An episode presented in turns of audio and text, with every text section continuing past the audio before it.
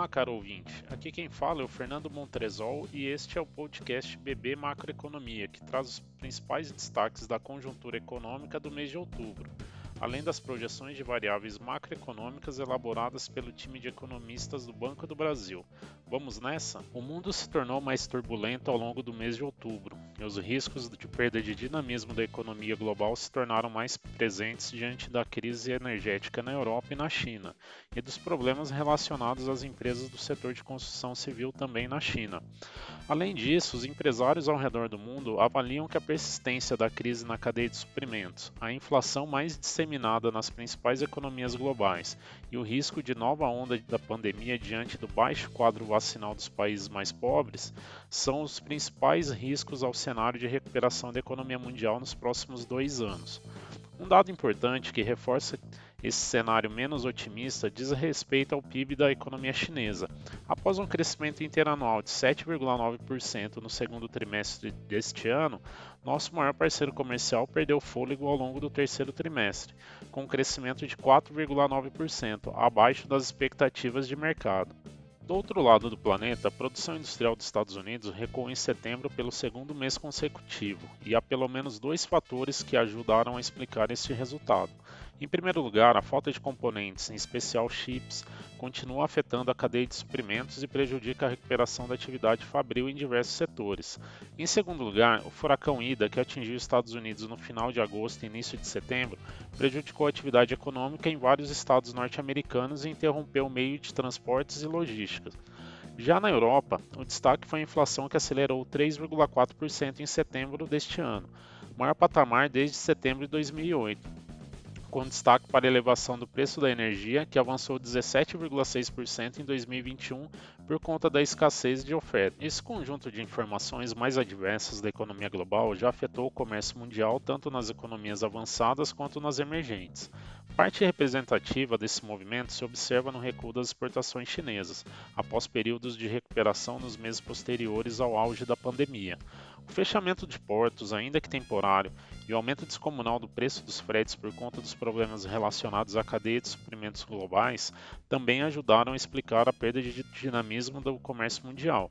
Em termos setoriais, chamamos a atenção para os problemas no comércio mundial de veículos e suas partes e peças diante do quadro de escassez de chips, que inclusive afeta de forma importante toda a cadeia produtiva ligada ao setor automobilístico. Voltando os nossos olhos para a economia brasileira, a taxa de câmbio mais uma vez foi o destaque nas manchetes financeiras ao longo do mês de outubro. De um lado, o cenário internacional se tornou mais desafiador e elevou o patamar da aversão ao risco global, que aumentou a pressão sobre as moedas dos países emergentes e impulsionou a desvalorização do real frente ao dólar. Por outro lado, as incertezas em relação à questão fiscal interna também pressionaram a cotação da moeda brasileira. Diante desses pontos, nossa projeção para a taxa de câmbio foi alterada ao longo do mês de outubro, passando de R$ 5,20 por dólar para R$ 5,50 por dólar em 2021 e de R$ 5,30 por dólar para R$ 5,50 em 2022. Em relação à atividade econômica brasileira, o índice divulgado pelo Banco Central, conhecido como IBCBR, que funciona como uma prévia para o PIB, apresentou queda de 0,15% na última posição divulgada em agosto,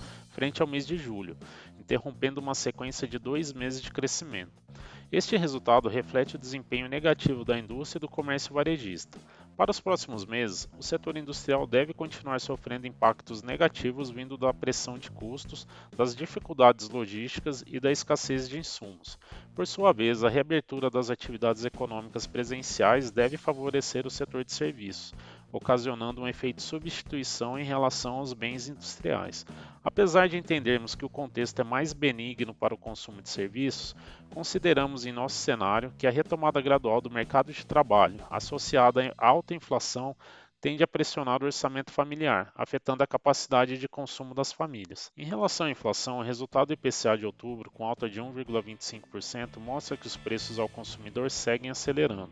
movimento que vem surpreendendo a nós e boa parte dos agentes econômicos. Com esse desempenho, o indicador reforça sua manutenção em dois dígitos no acumulado em 12 meses, registrando alta de 10,7%, patamar que não era observado desde janeiro de 2016. Apenas com a incorporação do resultado do mês de outubro, nossa projeção do IPCA para o fim de 2021 já atinge dois dígitos, ou seja, elevação em torno de 10%, se afastando ainda mais do teto da meta estabelecida pelo Conselho Monetário Nacional, que é de 5,25%. Contudo, para 2022, a última alteração do cenário ocorreu em direção oposta, recuando de 4,5% para 4,2%. Esse movimento interrompe um ciclo de piora das projeções para o próximo ano, que vinha acontecendo há alguns meses e que pode ser justificado pelo efeito do conteúdo da última ata do Copom sobre as projeções da para taxa Selic. Conforme nossa expectativa, o colegiado elevou a taxa Selic em 150 pontos base na reunião de outubro e sinalizou outro aumento de igual magnitude para a reunião de dezembro, o que deve levar a taxa Selic para o patamar de 9,25% ao final de 2021. No entanto, dada a maior pressão sobre os preços no curto prazo, a desancoragem das expectativas inflacionárias de 2022 e o aumento da incerteza sobre o ambiente fiscal, o Copom apresentou um discurso mais duro sobre os próximos passos da política monetária. Desta forma, alteramos nosso cenário base para a taxa de juros, que passa a contemplar mais duas altas equivalentes a 150 pontos base nas reuniões de fevereiro e março de 2022, encerrando o atual ciclo de ajustes dos juros básicos em 12,25% ao ano.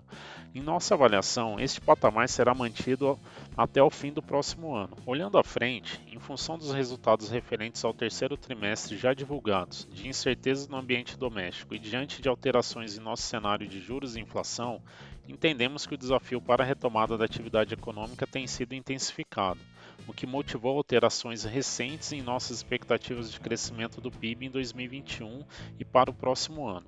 Nossas projeções, que antes apontavam para crescimento de 5,1% do PIB em 2021 e 1,1% do PIB em 2022, foram alteradas para 5% neste ano e 0,8% para o próximo. Na contramão desse processo de elevação da taxa básica de juros, o mercado de crédito do sistema financeiro nacional apresentou grande tração no terceiro trimestre. De acordo com o Banco Central, o saldo das operações de crédito do sistema financeiro cresceu 2% na passagem entre agosto e setembro.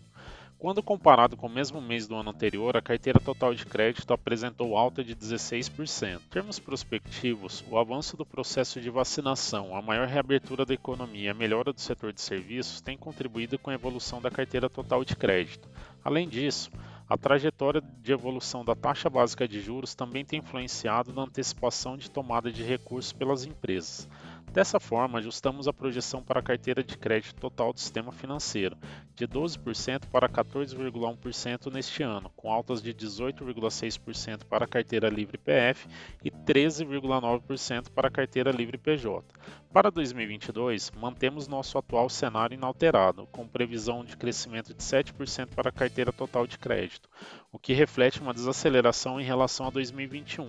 haja vista os maiores desafios previstos para o próximo ano, como o crescimento mais modesto do PIB e a Selic mais alta. Por fim, o cenário doméstico tem apresentado grande volatilidade. Apesar da trajetória recente de resultados fiscais do governo geral surpreenderem positivamente, com o superávit primário já acumulando 14 bilhões nos nove primeiros meses do ano, o agravamento das preocupações com a questão orçamentária para o próximo ano ganhou maiores proporções, dados os desafios e soluções em pauta para o orçamento compatibilizar o pagamento dos gastos com os precatórios, a incorporação de novos gastos sociais e a dificuldade de redução das despesas discricionárias. A solução alternativa foi a PEC dos precatórios, aprovada recentemente na Câmara dos Deputados, que além de propor um limite anual para o pagamento das sentenças judiciais dentro do teto de gastos, com postergação do valor excedente, altera a fórmula de cálculo desse teto.